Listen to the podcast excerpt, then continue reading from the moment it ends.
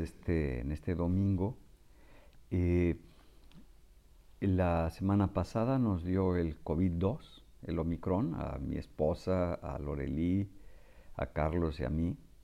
Nos hicimos las pruebas, salimos positivos, pero eh, como es el proceso, como si fuera una gripa fuerte la que le da uno, después de cinco días, lo que están recomendando, que se vuelva a hacer uno otra vez la prueba, y si ya sale negativo, pues ya está dado de alta. Y nos sentimos bastante bien, pero por precaución para la gente de la congregación, yo estaré con ustedes hasta la próxima semana.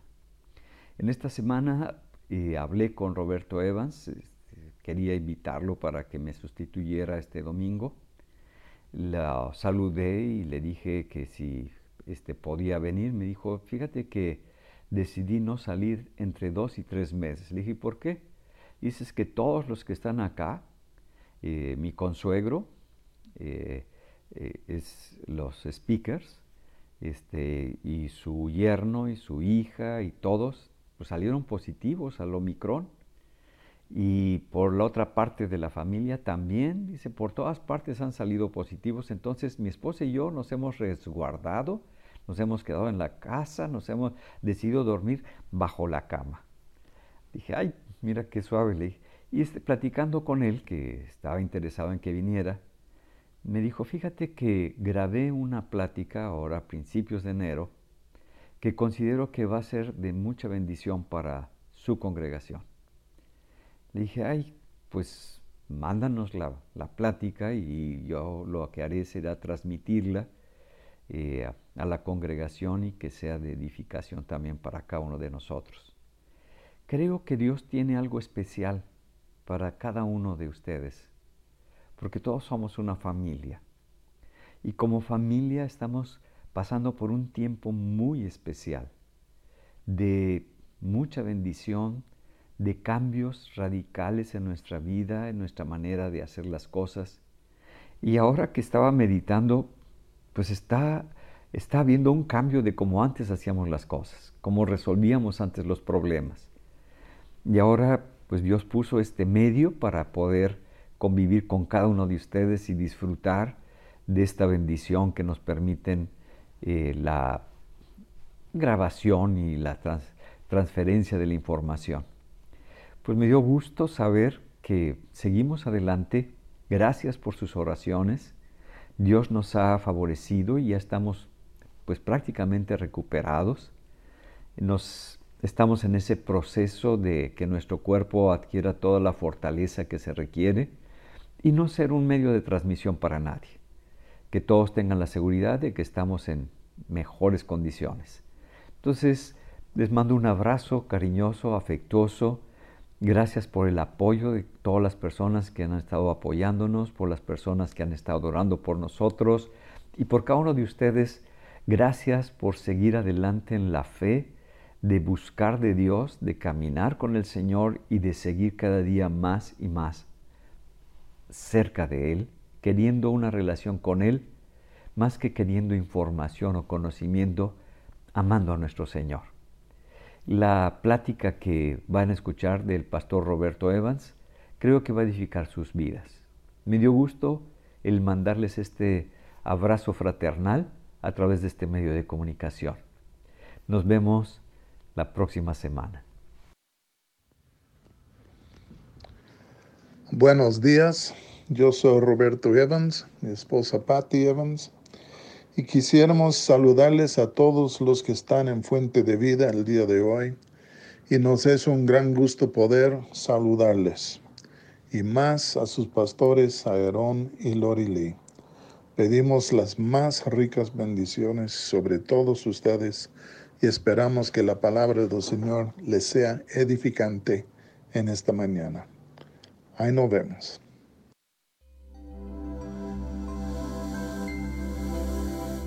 Quisiera invitarles a que abran sus Biblias al libro de los Hechos y el capítulo 4.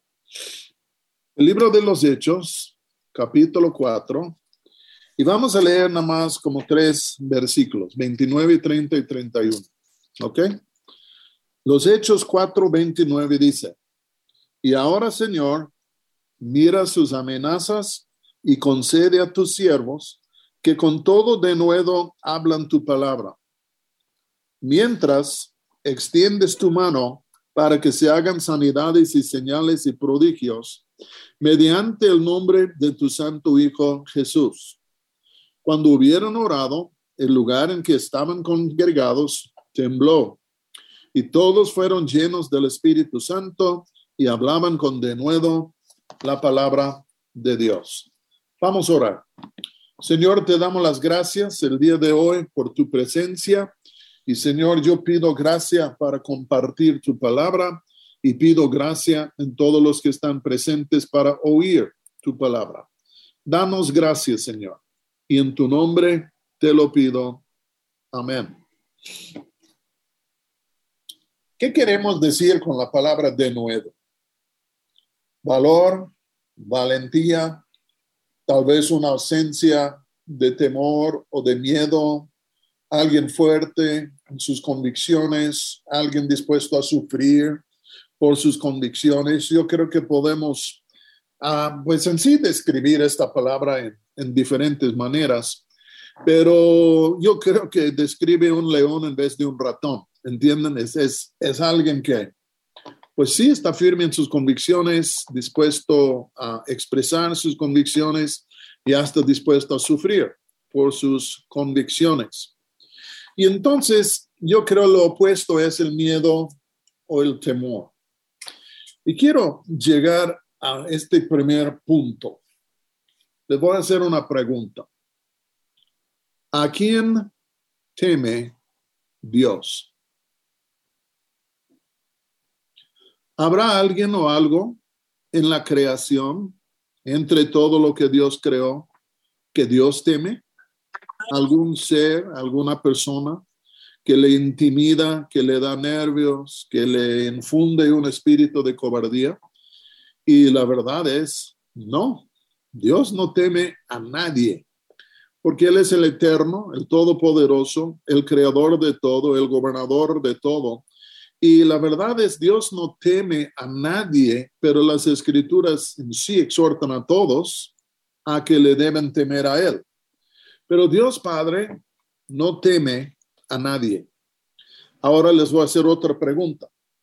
Si leyéramos los evangelios, Mateo, Marcos, Lucas y Juan, y miráramos a Jesús, a, en ver, a ver, díganme, ¿en dónde encontramos un momento en donde Jesús se topó, o sea, con un demonio o un hombre que él temió? Nunca, nunca, nunca, nunca, nunca. Ya en sí, pues en la tentación en el desierto era el mero diablo mismo y no estaba ahí temblando, ay, pues es el diablo, ay, pues ayúdame.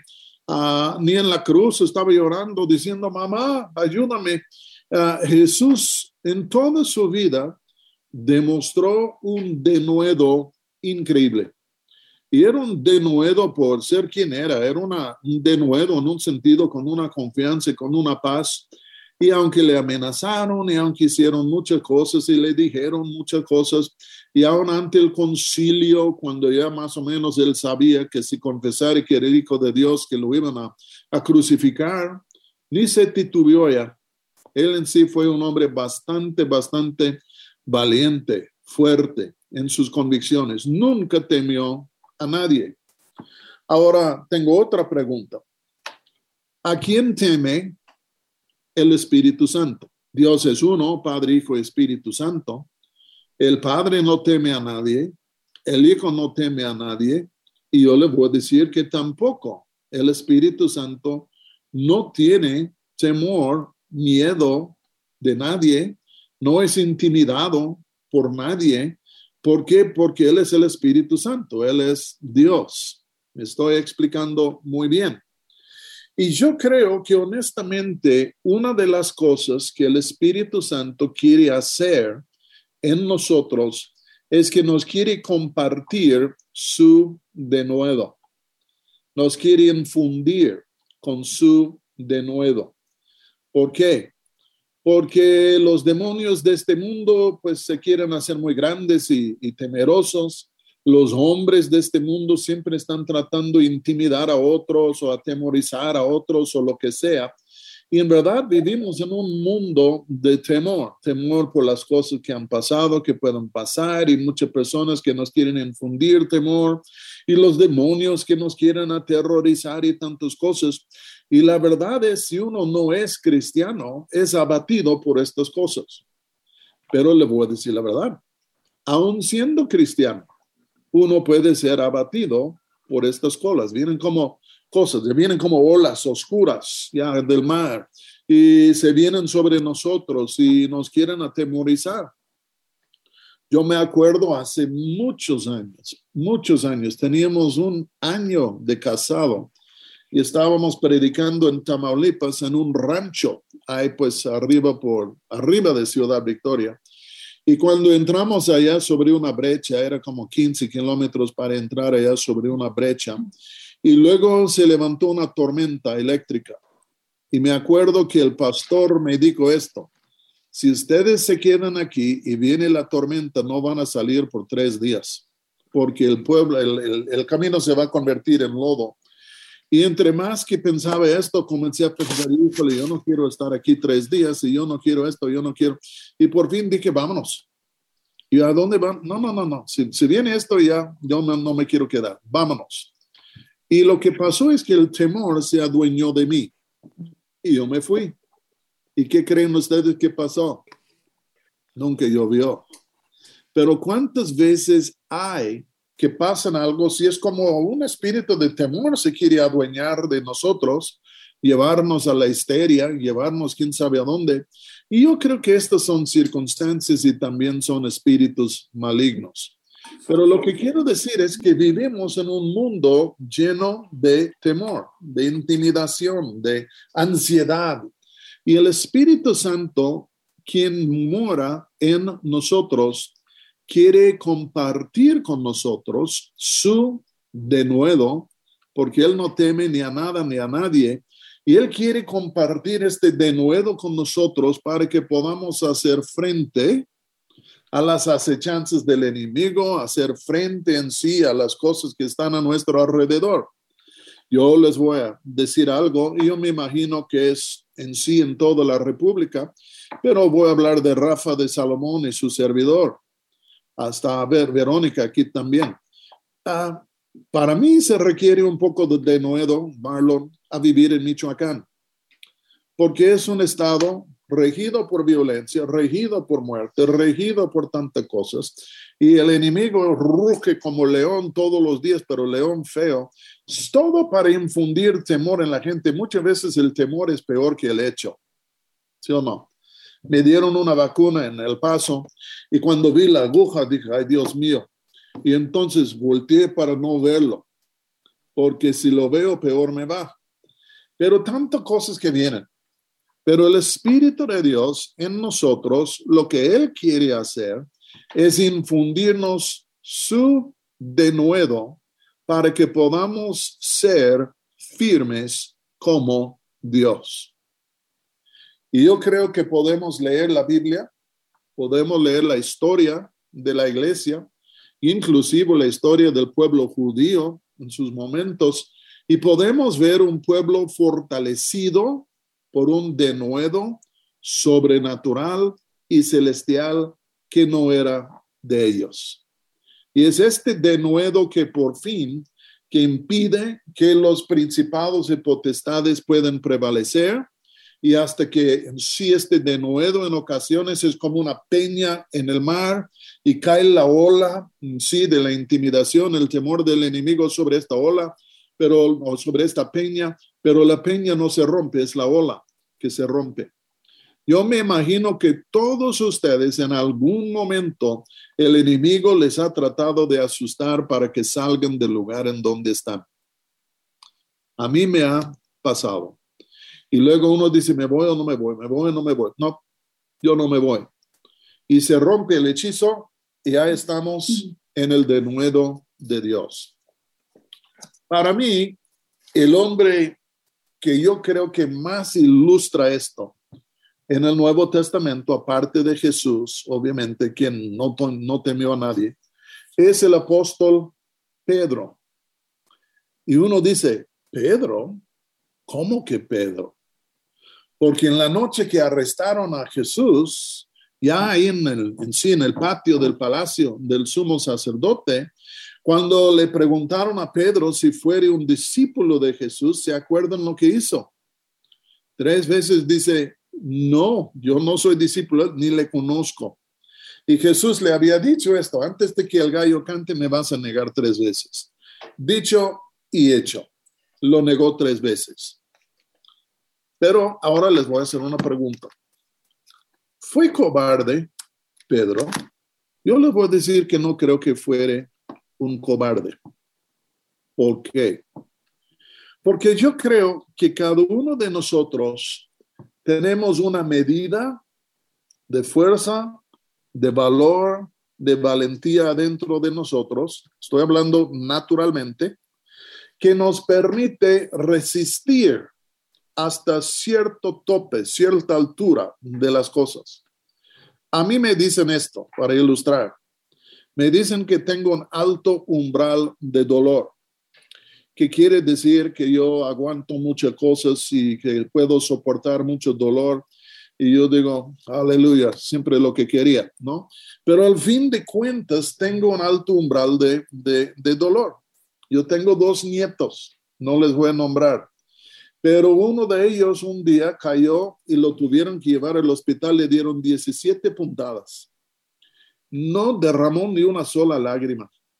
Estaba como, ok, pues ya terminen y ya me voy. El otro cayó, no sé qué hizo, y le tuvieron que dar dos puntadas y entró en un estado de histeria, de pánico, de temor. Y aquel que tenía los 17 decía al de los dos, pues, ¿qué ondas? Yo ya tuve, me dieron 17, aquí estás tú ya para derrumbarse frente a dos. Pero ¿qué pasa? Ambos tenían su, su umbral, su, su lugar, su medida de lo que voy a llamar valentía o fuerza para poder soportar cosas. Y yo creo que Pedro era un hombre valiente, pero su valentía era una valentía humana. Y su valentía humana tenía cierta medida, solo podría soportar cierto peso de, problemas de temor, de intimidación. Y cuando ya le hicieron la tercera pregunta, aún con la primera, de todos modos ya le negó a Jesús. Entonces, tenemos que captar algo en esto. Qué bueno que por naturaleza somos valientes, pero yo creo que estamos en una milicia espiritual que muchas veces su fuerza excede el límite de nuestras fuerzas naturales. Y es por eso que necesitamos entrar en otra dimensión, que es la dimensión del Espíritu Santo, porque Él recompensa por nuestras flaquezas, por nuestras carencias, y Él literalmente nos puede sostener e introducir en dimensiones de milicia espiritual, en donde tenemos un denuedo sobrenatural del Espíritu que nos permite pelear la buena batalla. No sé si, esté, si estoy explicando bien, pero hay momentos cuando, ¡pum!, viene el Espíritu Santo, y pues ya no voy a correr, aquí me voy a plantar y que venga lo que venga, voy a decir la verdad. Y de pronto Él nos, uh, nos eleva de lo que es nuestra dimensión, medida humana, y nos mete en una dimensión divina. Yo creo que esto es como era Pedro. Ustedes saben que Jesús entró en Jerusalén, la última cena, la crucifixión, lo enterraron y resucitó. Después, 50 días después, 40 días después, 50, cayó el Espíritu Santo sobre la iglesia en el día de Pentecostés. ¿Se acuerdan ustedes quién fue que predicó el primer sermón cristiano en el día de Pentecostés? Digan conmigo, Pedro. ¿Cómo se convirtió el ratón en león? No lo digo esto para despreciar, sino para en sí ilustrar. Pero ¿cómo pudo el, el miedoso de pronto convertirse en un león valiente? Porque cuando cayó el Espíritu Santo en el día de Pentecostés, todos fueron llenos del Espíritu. Dice que tres mil personas se convirtieron. Los historiadores dicen que en Jerusalén por la fiesta de Pentecostés, podrían haber hasta 100 mil visitantes. Que se convirtieron 3 mil, muy bien, pero no fue la suma de la gente que ahí estaba. No sabemos cuántas personas ahí estaban en este momento escuchando a Pedro predicar. No sabemos en verdad cuántos de ellos que estaban entre la multitud habían estado entre la misma multitud que decía, crucifícale, crucifícale. No sabemos si habían algunos oficiales allá que estaban, habían estado en el Sanidrín, que dijeron, no, pues ya, crucifícale. Y estaba frente a una multitud de personas hostiles a lo que era el nombre de Jesucristo y el Evangelio. Pero cayó el Espíritu sobre ellos y fueron todos llenos del Espíritu Santo, dice la Biblia, y comenzaron a hablar en otras lenguas según el Espíritu les daba que hablasen. Y ahí encontramos en Pedro un hombre absolutamente transformado. Ahora yo creo que su transformación se debió a dos tres cosas. Primero, el primer día de la resurrección, Jesús apareció a él. Encontramos esto en Lucas 24. No encontramos la narración, nada más la mención del hecho que Jesús le apareció. Yo no tengo la más mínima idea que dijo Jesús a él, pero yo creo que se trataba de perdón y de restauración. Y entonces Pedro había tenido ya un encuentro reconciliador con el Señor Jesús que no dudo que le fortaleció. Pero cuando llega el día de Pentecostés, ya está la multitud pues a todos nos dan nervios. ¿No es cierto? Entre más grande la congre, más nervios que tienes. A menos que eres ciego y solo ves a los que están en las primeras dos filas, entonces no es tan problemático. Pero ahí está él frente a esta multitud. Yo no sé qué habría estado pensando en él, pero el Espíritu de Dios estaba sobre él y estoy seguro que el mensaje del Evangelio latía en su corazón. Estoy seguro que ardía en su corazón. Y yo creo que cuando él se levantó a predicar, comenzó a predicar con un impulso divino del Espíritu Santo, quien estaba dentro de él, y el Espíritu Santo no temía ni a una sola persona de los que ahí estaban frente a él aquel día.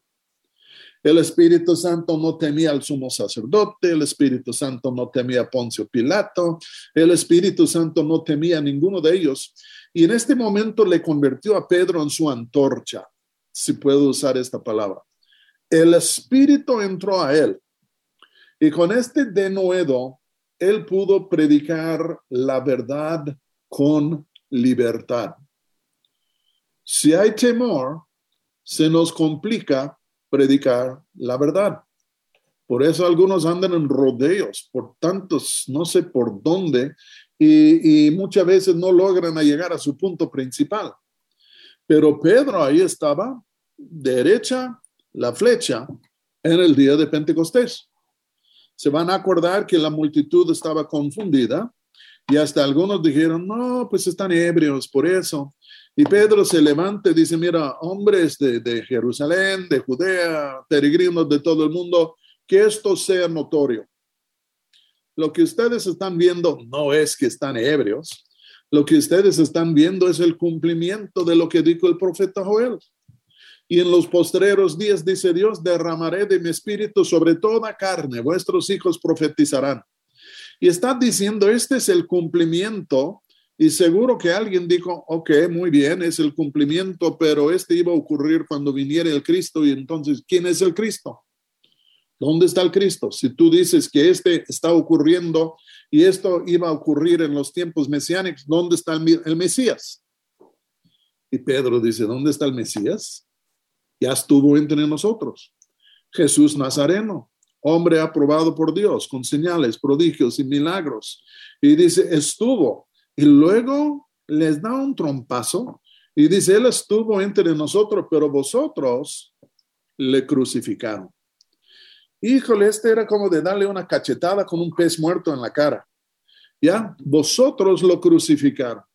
Hay con denuedo en sí, poniendo la cosa así. Y luego dice, pero Dios lo resucitó. Dios no estaba de acuerdo con ustedes. Dios lo resucitó.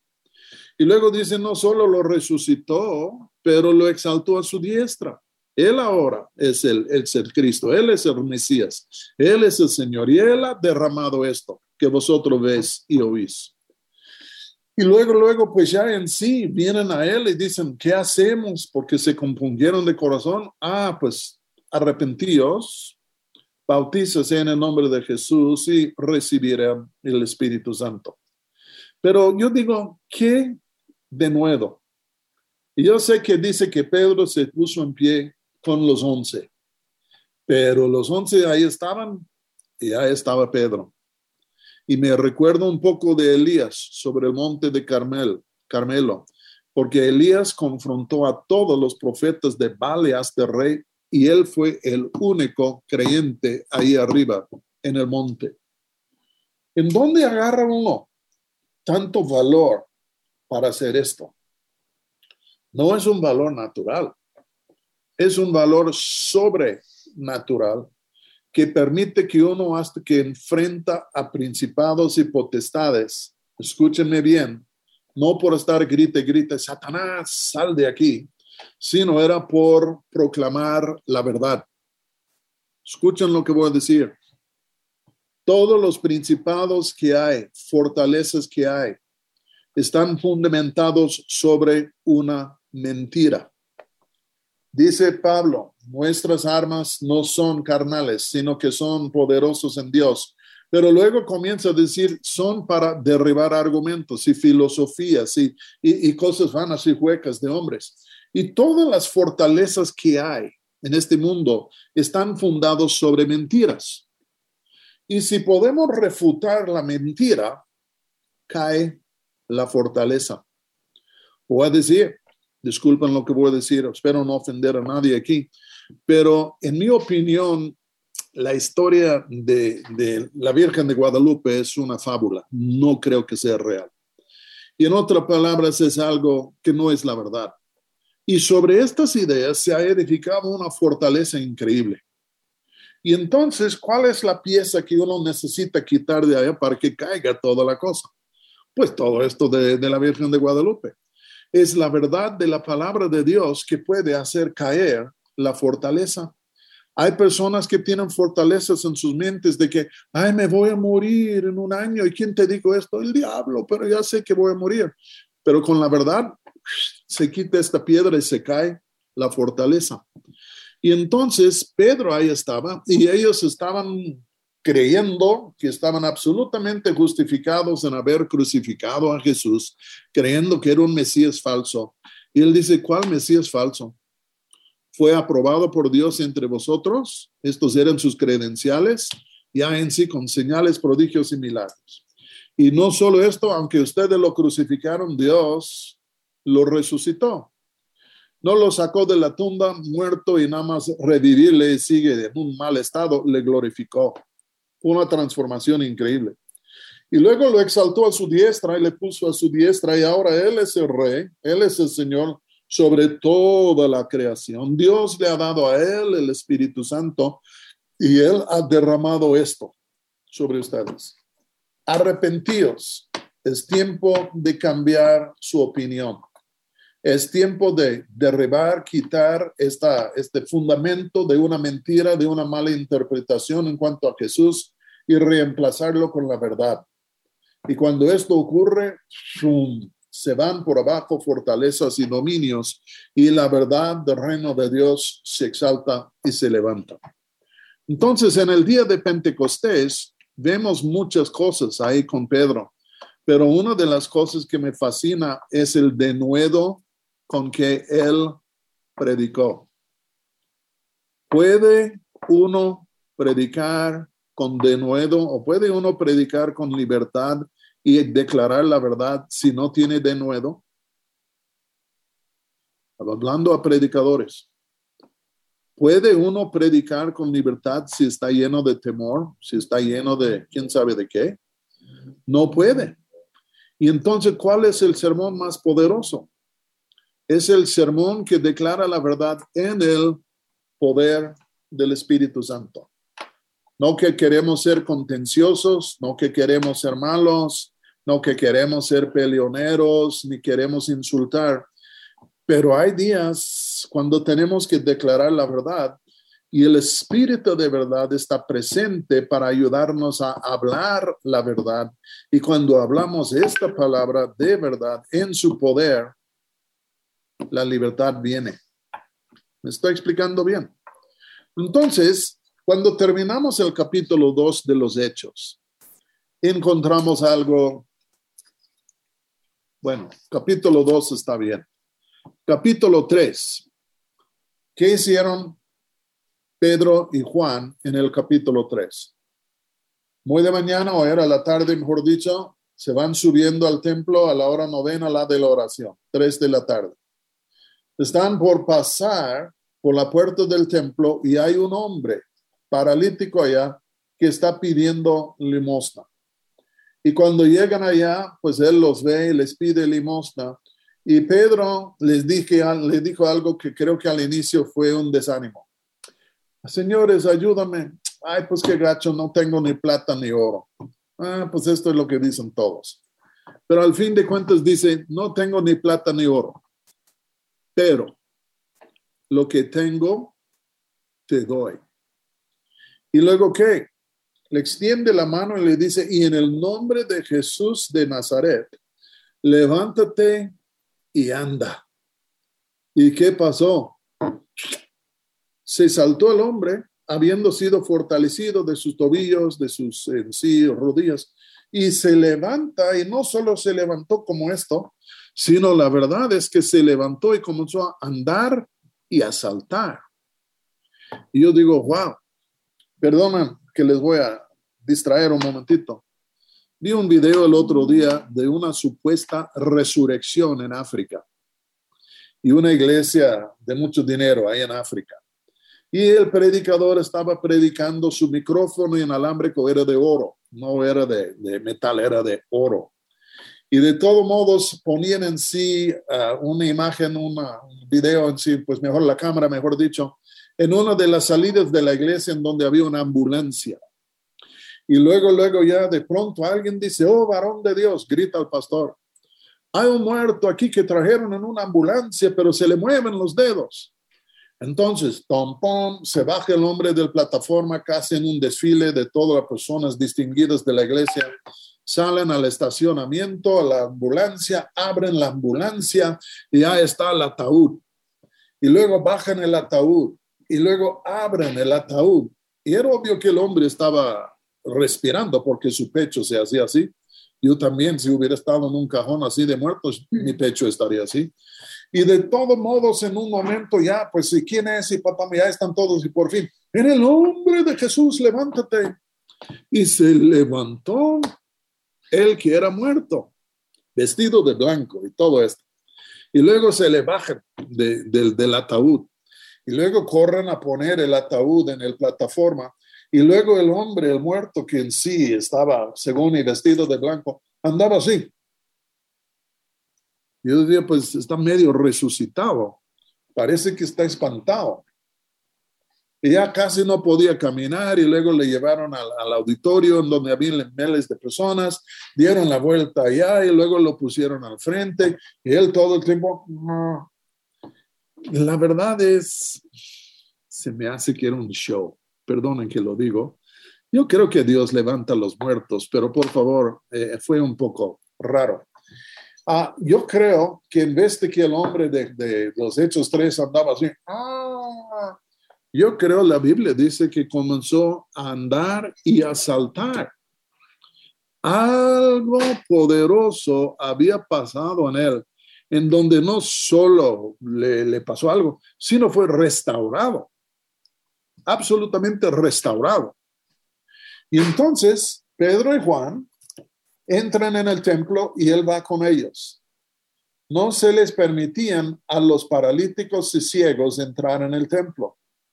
Él tenía años sentado a la puerta del templo y nunca pudo entrar. Y cuando le vino la sanidad, de pronto pudo entrar en el templo. Cuando el Señor nos visita es cuando entramos también tú y yo en el templo. ¿Está bien? El templo de Dios. Pero entran y yo creo que algunos ahí estaban diciendo, oye, ¿Ves este tipo que está grite, grite, salte, salte? El espíritu de un canguro vino sobre él. ¿Qué, qué, qué hay? Y estaba grite, grite y alabando a Dios y caminando. Y una multitud vino, porque yo creo que muchos le reconocieron. Este es el mismo que siempre está sentado por la puerta. ¿Qué ondas? ¿Qué le ha pasado? Y entonces, cuando Pedro y Juan ven a la multitud juntarse, Pedro levanta la voz y dice, mira, quiero que sepan algo. Nosotros no hemos hecho esto ni por nuestro propio poder ni nuestra propia piedad, sino que el Dios de nuestros padres ha glorificado a su Hijo Jesús, a quien ustedes crucificaron. Pero Dios lo levantó de los muertos. Y es por su nombre que este hombre aquí está absolutamente sano delante de ustedes. Y con esto comienza a hablarles muy fuerte sobre la profecía y el arrepentimiento, ya sin pelos en la lengua. Y yo digo de nuevo, qué valentía ha de haber habido, ya demostrado de nuevo en el apóstol Pablo. Porque primero les voy a hacer una pregunta. No quiero chiviarlos.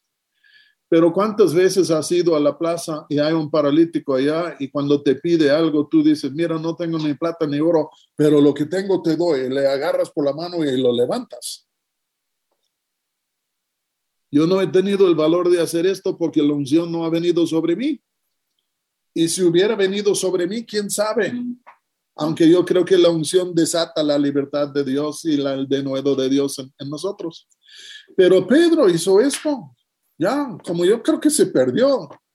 Y nada más digo, oye, pues este hombre, boom, el espíritu, y levanta y wow, comienza. Y luego se junta una multitud que era considerable, porque después de esto la iglesia creció por otros dos mil convertidos más. Y entonces yo creo que era una multitud considerable. Y Pedro dijo, ahora es el momento y paz, dándoles de nuevo, dándoles de nuevo, dándoles de nuevo. Ya la palabra de Dios en el de nuevo del Espíritu Santo. No estaba en su propio púlpito, su propia iglesia, estaba ya en, territorio del enemigo, ahí en lo que era el templo, yo creo.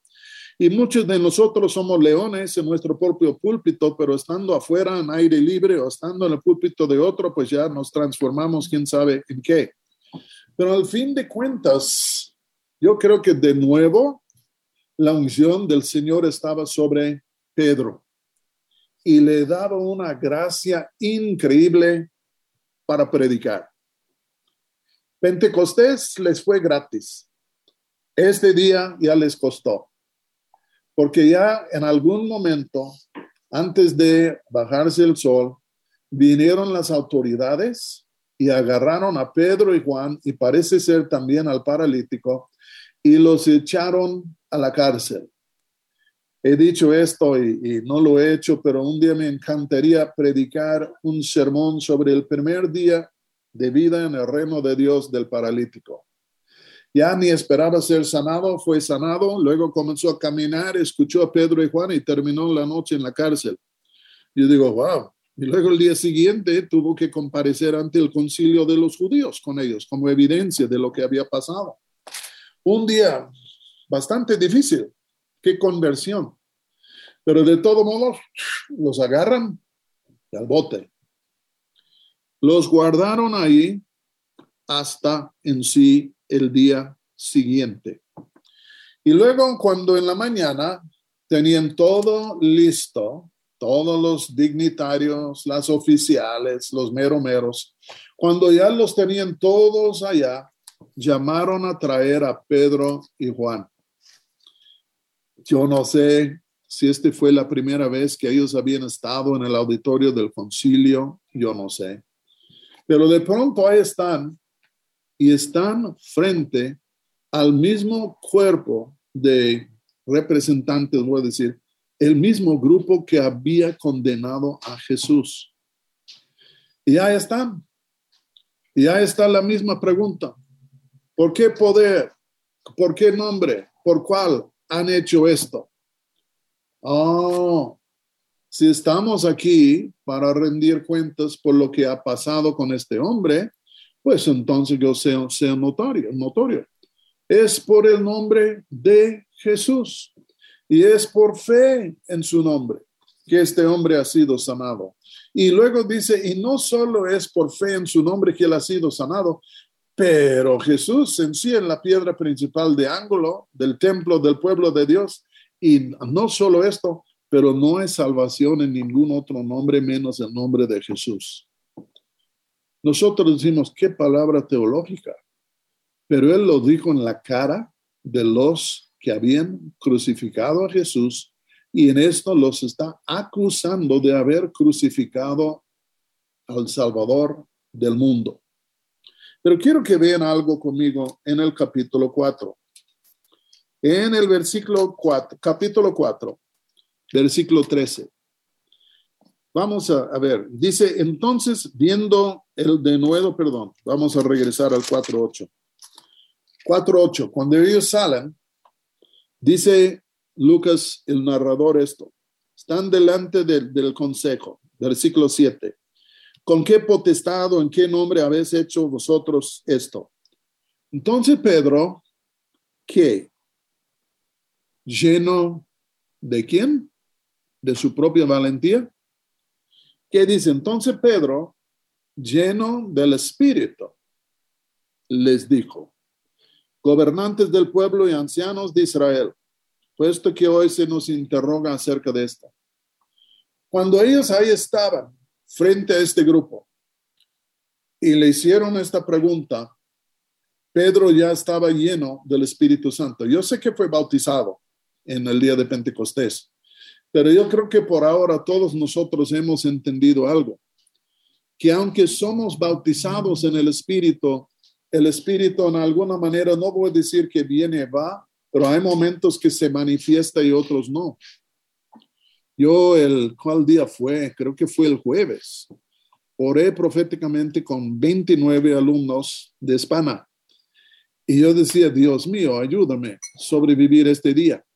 Pero vino el Espíritu Santo y no era difícil, porque cuando viene el Espíritu Santo las cosas se hacen fáciles. Y ahí están ellos, habiendo recién sacados de la cárcel, no, no dudo que estaban hablando en lenguas, oh, saca la bazuca, ya están orando en lenguas, y ya pidiéndole a Dios su ayuda, y de pronto desciende el Espíritu Santo sobre ellos. Les hago la pregunta, mis hermanos. ¿Han podido discernir los momentos cuando el Espíritu desciende sobre ti o cuando se manifiesta en ti? Estuvimos en España con Kevin y Susan en, el mes de, octubre, fuimos a Marbella a hablar con los misioneros de la Alianza y ya llegamos el jueves, no sé, llegamos una noche, predicamos en Málaga, luego el día siguiente tres veces y luego el último, y en sí era un desayuno. Estaba cansado, pero sentí que el líder del grupo estaba triste, que no había orado proféticamente con todos. Entonces dije, pues me voy a aventar. Me aventé, vino el Espíritu Santo, me levantó, me dio gracia para orar con todos. Y un texto del libro de Hebreos me vino que dice, y estando muerto aún habla. Y dije, este es mi testimonio para este viaje. Estando muerto aún habla.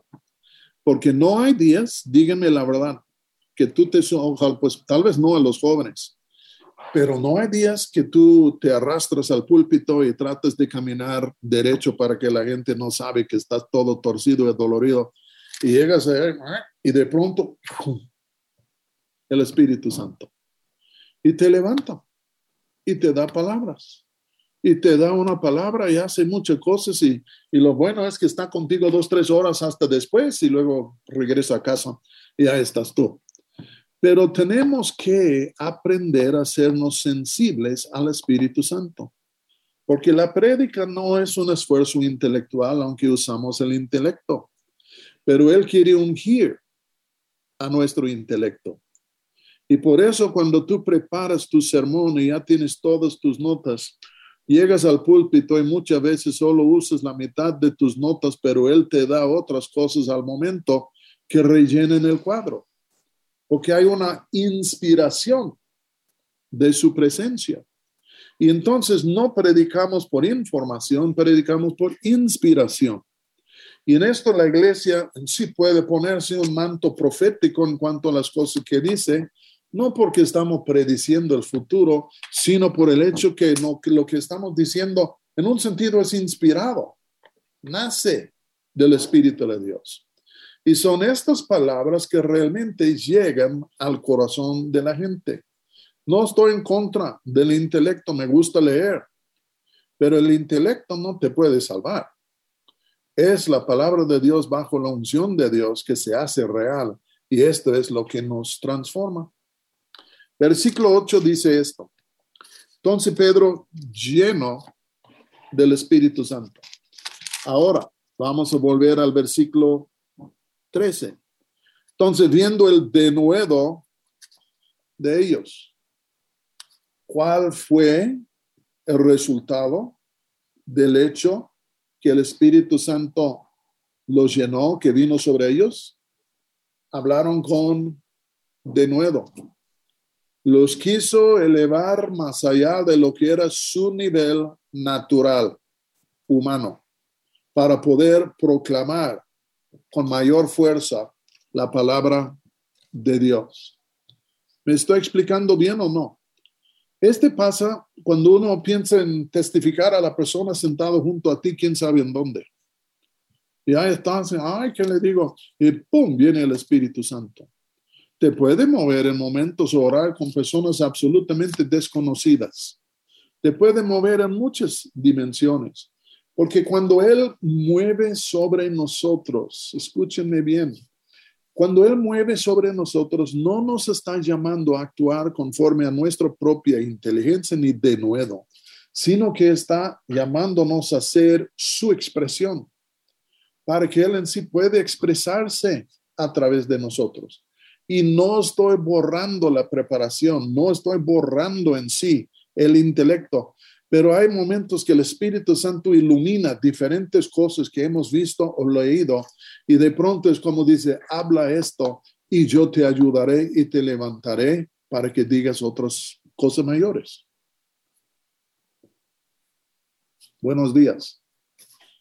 Quiero leerles uno de mis textos favoritos de la Biblia que Dios me habló cuando era recién convertido. Este fue justo después del diluvio. Y entonces, Mateo, no, fue después de convertirme. Yo no estuve en el diluvio. Mateo capítulo 10. Y Jesús está hablando a los doce y los va a enviar a que prediquen en diferentes lugares y les está dando instrucciones en cuanto a cómo conducirse, de cómo llevar a cabo lo que si él quiere que hagan. Y en el 10, 19 está hablando de que, pues versículo 16, para darle contexto, 10, 16. He aquí, yo os envío como ovejas en medio de qué? Dice, lobos, ¿nunca te has sentido como una oveja en medio de lobos? En tu pueblo, en tu barrio, hasta en tu iglesia. Hay días que uno mira la congregación, no son ovejas, son puros lobos. Y ahí está uno, dice, híjole, aquí estoy yo como oveja entre lobos. Y entonces este es el contexto. Y aquí yo os envío como ovejas en medio de lobos. Sed pues prudentes. ¿Cómo? ¿Cómo qué? Como serpientes y sencillos como palomas. Y guardaos de los hombres porque os entregarán a los concilios. ¿Qué pasó con Pedro y Juan? Ellos fueron entregados al concilio. Os entregarán a los concilios y en sus sinagogas os azotarán porque la sinagoga tenía en sí el derecho de azotar a los herejes. Y entonces ya aún ante gobernadores y reyes seréis llevados por causa de mi nombre por testimonio a ellos y a los gentiles. Entonces está hablando de malos tiempos. Ya les van a poner ante las autoridades. Pero versículo 19 me encanta. Mas cuando os entregan, no os preocupen por cómo o qué habéis decir, ¿Qué hablaréis? Porque en aquella hora, ¿qué les pasará? Os será dado lo que habéis de hablar. ¿Cómo? Porque no sois vosotros los que habláis, sino el Espíritu de vuestro Padre que habla en vosotros. Les van a agarrar, les van a querer enjuiciar, van a tener que dar una defensa. No vayan a estar preocupados toda la noche, porque en el momento el Espíritu de vuestro Padre les dará que decir.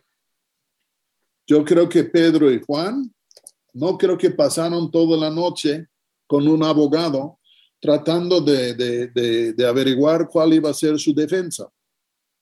Yo creo que entraron ahí tal vez un poco cruditos, aunque habían orado, y entraron ahí y yo creo en este momento vino el Espíritu Santo y les dio estas palabras tan elocuentes que ellos hablaron. Ellos no pudieron realmente prepararse mucho en la cárcel. Podrían platicar, pero en sí, en sí, en sí, no. Pero a la hora de la hora, el Espíritu de Dios les ayudó. Yo creo que tenemos que aprender a discernir la obra del Espíritu Santo para que la iglesia pueda ser una iglesia profética. Y cuando digo profética, no estoy hablando tanto de predecir el futuro, sino de ser una iglesia que habla en el poder del Espíritu Santo. Y es increíble leer la historia. Yo les voy a decir algo que no sé si existe o no, pero está hablando de que cuando están por allá, el Espíritu de mi Padre les va a dar que decir. Este caso es al instante, es una inspiración que viene al momento y, y comienzan a hablar y el Espíritu habla a través de ellos. No conozco a ningún libro que hace referencia a lo que yo voy a decir. Pero estuve pensando en este texto y en lo que pasó con Pedro y Juan. Y digo, ¿qué estudio tan interesante sería de tener un estudio que nos narra las palabras de los mártires justo en su defensa antes de morir? Porque sería un momento, vemos esto en los hechos, un momento cuando se levanta el Espíritu, les da de nuevo, les da palabra, una claridad de mente en la proclamación del Evangelio. Y yo digo, ¿qué tesoros, qué joyas se podrían sacar de estos momentos de entendimiento en cuanto a la iglesia, en cuanto a Jesucristo, en cuanto a la vida eterna? Porque cuando el Espíritu viene siempre ilumina. Y uno dice, ¿y, ¿y, qué iluminación habría habido en estos momentos para estos que ya una defensa más y ya se van. ¿Qué revelación ha de haber salido en cuanto a la salvación, en cuanto a Cristo, en cuanto a la perdición y tantas cosas? Y no conozco a ningún libro que relate esto porque yo creo que muchas de estas palabras pues se han perdido, voy a decir, en la historia. Nadie estuvo al momento para escribirlos. Pero digo, wow, qué tesoro. En un sentido, el último testimonio ya por esas personas con un denuedo, sabiendo que un momento más van a cruzar a la eternidad, y ya hablando con un denuedo, yo digo, wow, qué tesoros, qué tesoros. Pero ahora vamos a volver a Pedro. ¿Está bien? Ya en sí, agarran a Pedro, Juan, y luego les dicen, después de que ellos dan su defensa, los sacaron del concilio y dijeron, ¿qué vamos a hacer con estos hombres? Porque es notorio que un milagro se ha hecho y no lo podemos negar. Todos conocen al paralítico. Entonces no podemos negar que el hombre fue sanado. Pero yo creo que los, los líderes dijeron, pero no podemos permitir tampoco que ellos digan que era Jesús. Entonces tenemos que hacer algo. Bueno, vamos a decirles que ya no ni hablan ni prediquen en el nombre de Jesús para que no se vuelva a repetir la situación. Entonces les llaman, les amonestan, ya no vayan a hablar más en el nombre de Jesús. Y luego Pedro dice esto. Pues lo dejamos con ustedes para ver si es justo que les obedecemos más a ustedes que a Dios. Él nos dijo que predicáramos. Ustedes nos están diciendo que no predicáramos. Entonces, pues dime tú, ¿cuál es lo más justo? ¿Que les obedecemos a ustedes o a Dios? ¿Quiénes se creen? Y en esto dijeron, no podemos dejar de hablar de lo que hemos visto y oído. Y entonces dijeron, no vamos a dejar de hablar, vamos a seguir hablando. Entonces se fueron y llegaron al lugar en donde estaban reunidos los creyentes. Versículo 32 dice lo siguiente. Y la multitud, perdón, 29, 429. O mejor dicho, 23, 423. Y puestos en libertad, vinieron a los suyos y contaron todo lo que los principales sacerdotes y los ancianos les habían dicho. Y ellos, habiéndolo oído, alzaron unánimes la voz a Dios y dijeron, Soberano Señor, tú eres el Dios que existe el cielo y la tierra, el mar y todo lo que en ellos hay. Que por boca de David tu siervo dijiste, ¿por qué se amotinan las gentes y los pueblos piensan cosas vanas?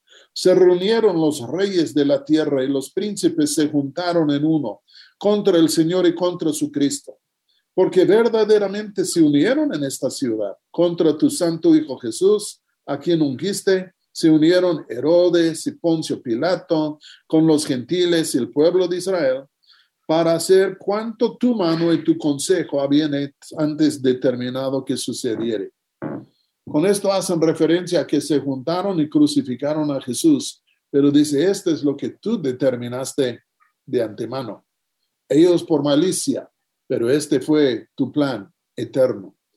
Y entonces dice, ellos han dicho todo esto.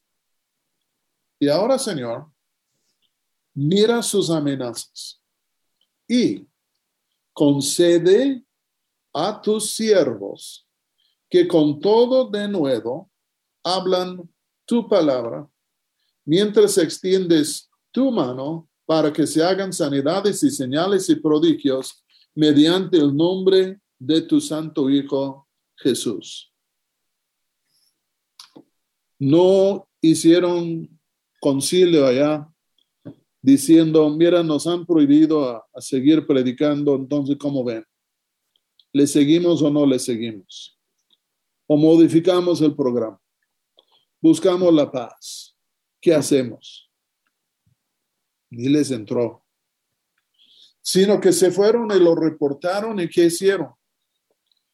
Comenzaron a orar. Soberano Señor, tú eres el único Señor que hay. Tú eres el que creaste todas las cosas. Tú eres el que en sí gobierna y ha destinado la historia tal y como es. Y aún esto en la crucifixión de tu Hijo, solo hicieron lo que tú determinaste. Pero ahora, Señor, mira sus amenazas. Nos están amenazando, nos están diciendo que si seguimos, pues ya vamos a ver. Y entonces nos están amenazando, pero dice, Señor, mira sus amenazas y concede. Piden dos cosas de Dios. Y concede a tus siervos, número uno, que con todo de nuevo hablan tu palabra. Número dos, mientras extiendes tu mano para que se hagan sanidades y señales, prodigios mediante el nombre de tu Hijo Jesús. ¿Qué estaban diciendo? No vamos a dejar de predicar. Vamos a continuar por delante. Pero Señor, para continuar por delante, necesitamos tu ayuda. Entonces, concédenos a nosotros de nuevo para hablar es lo que habían tenido Pentecostés en el capítulo 3 en el templo y todo esto en el concilio. Pero dicen, mira, no queremos que se acabe el denuedo. Queremos que siga el de nuevo. Tal vez dijeron queremos que crezca el de nuevo. Queremos, para mí, discúlpenme lo que voy a decir, para mí, de nuevo en este contexto es sinónimo con libertad. Nunca han sentido cohibidos, encerrados, chiviados, amenazados, que no debes decir esto ni tal ni otro. Y no estoy hablando de, de hacer barbaridades, pero siempre hay algo que nos quiere, no sé qué, sofocar, para que no tengamos una expresión libre. Y entonces lo que ellos están diciendo es, continúa dándonos tú de nuevo para que podamos seguir declarando con libertad la palabra de Dios, tus palabras. Y Señor, no solo denos el de nuevo, pero por favorcito, extiende tú tu mano para hacer señales, prodigios y milagros entre la gente. Hay momentos que necesitamos hacer una división de labores en nuestras mentes. A mí me corresponde predicar. A Dios le corresponde hacer los milagros. Y hay días que imaginamos que nosotros somos los autores de los milagros. Y agarramos algo que no nos corresponde que se convierte en lo que voy a llamar una, un peso indebido, incorrecto, que nos apaga y nos derrota y nos entristece porque decimos, pues yo tengo que hacer milagros. No, fue Jesús quien fue aprobado por Dios con prodigios, milagros y señales. Aquí dicen es, eres tú quien extiende la mano para hacer estas cosas yo que voy a decir algo muy honesto, yo creo que entre más pronto que la iglesia quita de su mente que, que, que los, los, de la iglesia son los hacedores de los milagros y vuelven a humillarse delante de Dios y reconociendo que Dios es el hacedor de los milagros, yo creo que ya más pronto veremos más milagros. Porque yo no puedo sanar a nadie. Tú no puedes sanar a nadie. Yo no puedo levantar a un muerto. Y yo no digo que yo no oro, porque todos oramos y suplicamos, pero en momentos, cansa, yo te reprendo, yo, Roberto, yo te reprendo, sal de tú. El cáncer dice, bueno, a, Jesús conozco y Pablo conozco, pero tú quién eres. Y yo creo que hay momentos cuando tenemos que humillarnos delante de Dios. Y cuando nos humillamos delante de Dios, para darle libertad de ser quien es, para que Él pueda venir entre nosotros y hacer las cosas que Él hace, al fin de cuentas grandes cosas suceden y hay un peligro que queremos echar la mano a la gloria de Dios. Si yo te sané, me puedes glorificar a mí.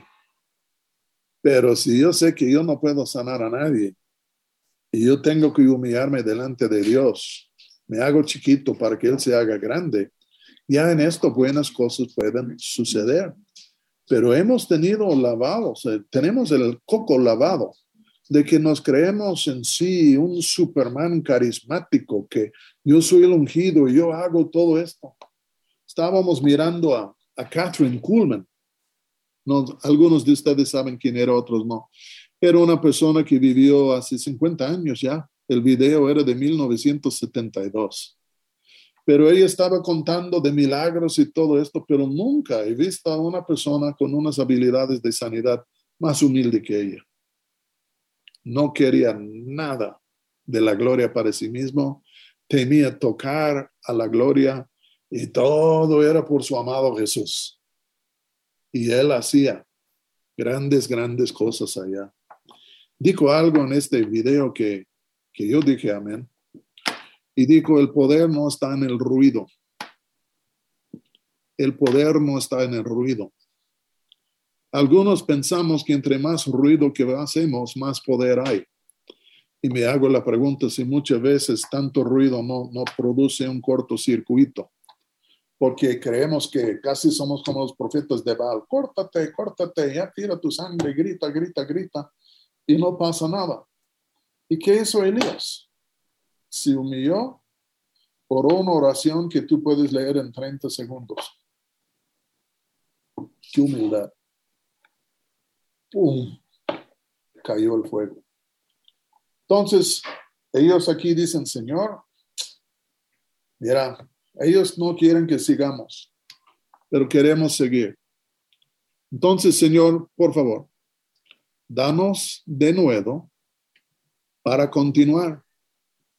Yo creo que en muchos aspectos y dimensiones, todos necesitamos de nuevo para continuar, porque vivimos en días locos. Y yo creo que todos necesitamos una medida de, de nuevo para continuar pero no solo esto, sino, Señor, que tú sigues extendiendo tu mano. Yo creo esto y lo voy a poner en estos términos. Los milagros genuinos son las plataformas que Dios nos prepara para predicar. ¿Qué quiero decir? Cuando hay alguien verdaderamente sanado por Dios, este es una plataforma para predicar porque es tan, tan extraordinario, tan sobrenatural. La gente se acerca para ver qué hay.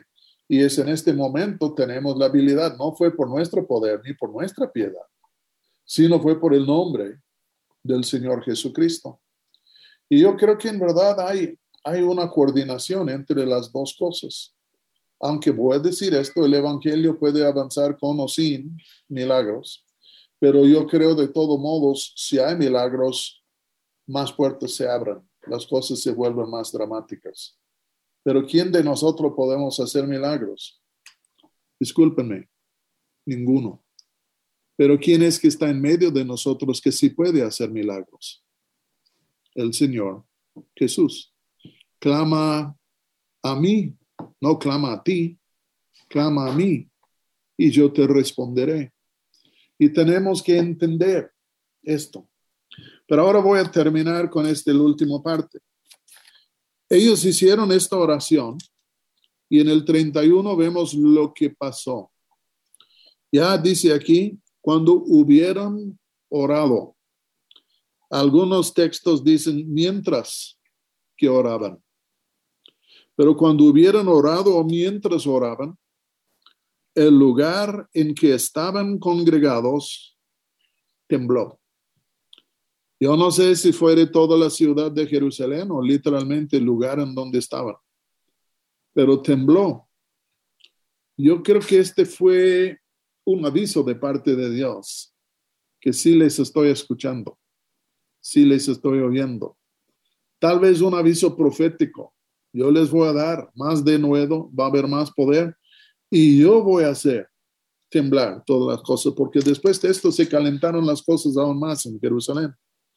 Dice aquí, cuando hubieron orado, el lugar en que estaban congregados tembló. ¿Y qué pasó? Y todos fueron llenos del Espíritu Santo y cómo hablaban.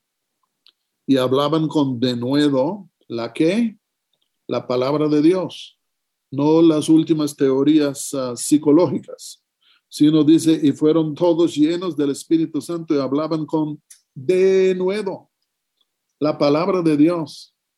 A Dios le encanta ungir a su palabra. Y yo creo que es la única cosa que unge. Puede usar muchas cosas, pero yo nunca he visto un sermón poderoso predicado que no fue basado en la palabra de Dios porque es la palabra que se convierte en martillo, que se convierte en fuego, es la palabra que rompe las piedras. Y entonces dice aquí, ellos comenzaron a hablar con denuedo, versículo 33 dice, con gran poder los apóstoles daban testimonio de la resurrección del Señor Jesús. Yo creo que este gran poder fue literalmente esto, sanidades y milagros que se hacían. Voy a terminar, espero, con el siguiente pensamiento. Yo estoy de la convicción que el año próximo Yo creo en este momento, yo puedo, puede ser que mañana cambio, pero en verdad yo creo que el año próximo va a ser un año de visitación, de cosecha. Hubo un año de crucifixión, otro de resurrección, pero ahora yo creo que vamos a entrar en una cosecha. Mi oración es que no solo sea por un año. Me gustaría dos, tres, cuatro, cinco, diez años de cosecha, de cosecha, de cosecha. Pero en todo esto, yo creo que Dios va a estar visitando a sus siervos. Va a estar visitando a sus siervos queriendo llenarlos con el Espíritu Santo. Tenemos que hacerle lugar. Tenemos que hacerle lugar en nuestras vidas. Tenemos que aprender a, a conocerle, a caminar con Él, caminar, voy a decir, y voy a decir, de darle a Él las riendas en muchas cosas. No que no vamos nosotros a, estar participando, pero yo creo que tenemos que darle un lugar mayor, mayor, mayor en nuestras vidas. Y voy a decir algo un poco difícil. En nuestras reuniones también porque hay reuniones en donde el espíritu no tiene ni tiene chance de llegar. Y yo sé que muchas veces es por la logística que hay tanta persona, hay tanto esto y tanto tal. Pero tenemos que darle lugar. A mí me, no me llama mucho la atención de ir a predicar en algún lugar y me dan tantos minutos y no tengo tiempo para presentar al Espíritu Santo. ¿Entiendo lo que estoy diciendo? Como aquí estoy, pero, pero que venga Él. Y claro, hay otros que ni predican y no entienden que la fe viene por el oír y el oír por la palabra de Dios. Este es el fundamento de todo. Pero estamos por entrar, yo creo, en una nueva época de cosecha. Yo creo que Dios quiere derramar su espíritu sobre la iglesia, sobre sus siervos, que no sean protagonistas de sus propios ministerios, ni tampoco que sean obstáculos de lo que es el mover de Dios, sino que sean hombres y mujeres ungidos por el Espíritu de Dios, que puedan decir la verdad en el poder y el denuedo del Espíritu Santo. Y me gustaría creer que vamos a comenzar a ver más manifestaciones de su presencia, pero yo digo en sanidades y todos. Estaba con Chris, o no con Chris, pero con Marcos este pasado fin de semana, Marcos Richards, y hablando de algunos que antes se obsesionaron tanto de señales y manifestaciones que entraron en lo, grotesco, en cosas raras. Ah, no necesitamos manifestaciones, no más por el amor de las manifestaciones, porque si así es nuestro ser, pues hasta el diablo puede venir y hacer manifestaciones. Pero necesitamos en sí expresiones de sanidad, de liberación, de cosas en la iglesia que despiertan a otros, que pueden ser en sí plataforma para prédica, sobre todo alivio para la gente. Pero yo creo que en este año próximo vamos a ver algunas cosas ya que no hemos visto desde hace tiempo. Y entonces, ¿qué hacemos? Nos humillamos delante de Dios. Porque entre más que nos humillamos, más nos puede usar. Si nos enorgullecemos de cómo Él nos usa muy pronto nos dejará de usar, porque la gloria es para Él.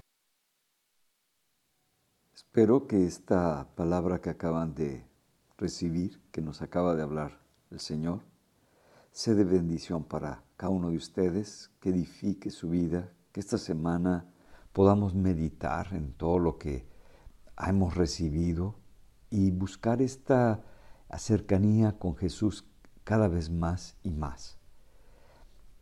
Me dio gusto el poder compartir esto con cada uno de ustedes y espero que la paz, la presencia y el amor de Dios los acompañe, los dirija y vaya marcando la obra en su corazón para que este cambio que estamos teniendo en nuestra vida sea una transformación completa en cada uno de nosotros.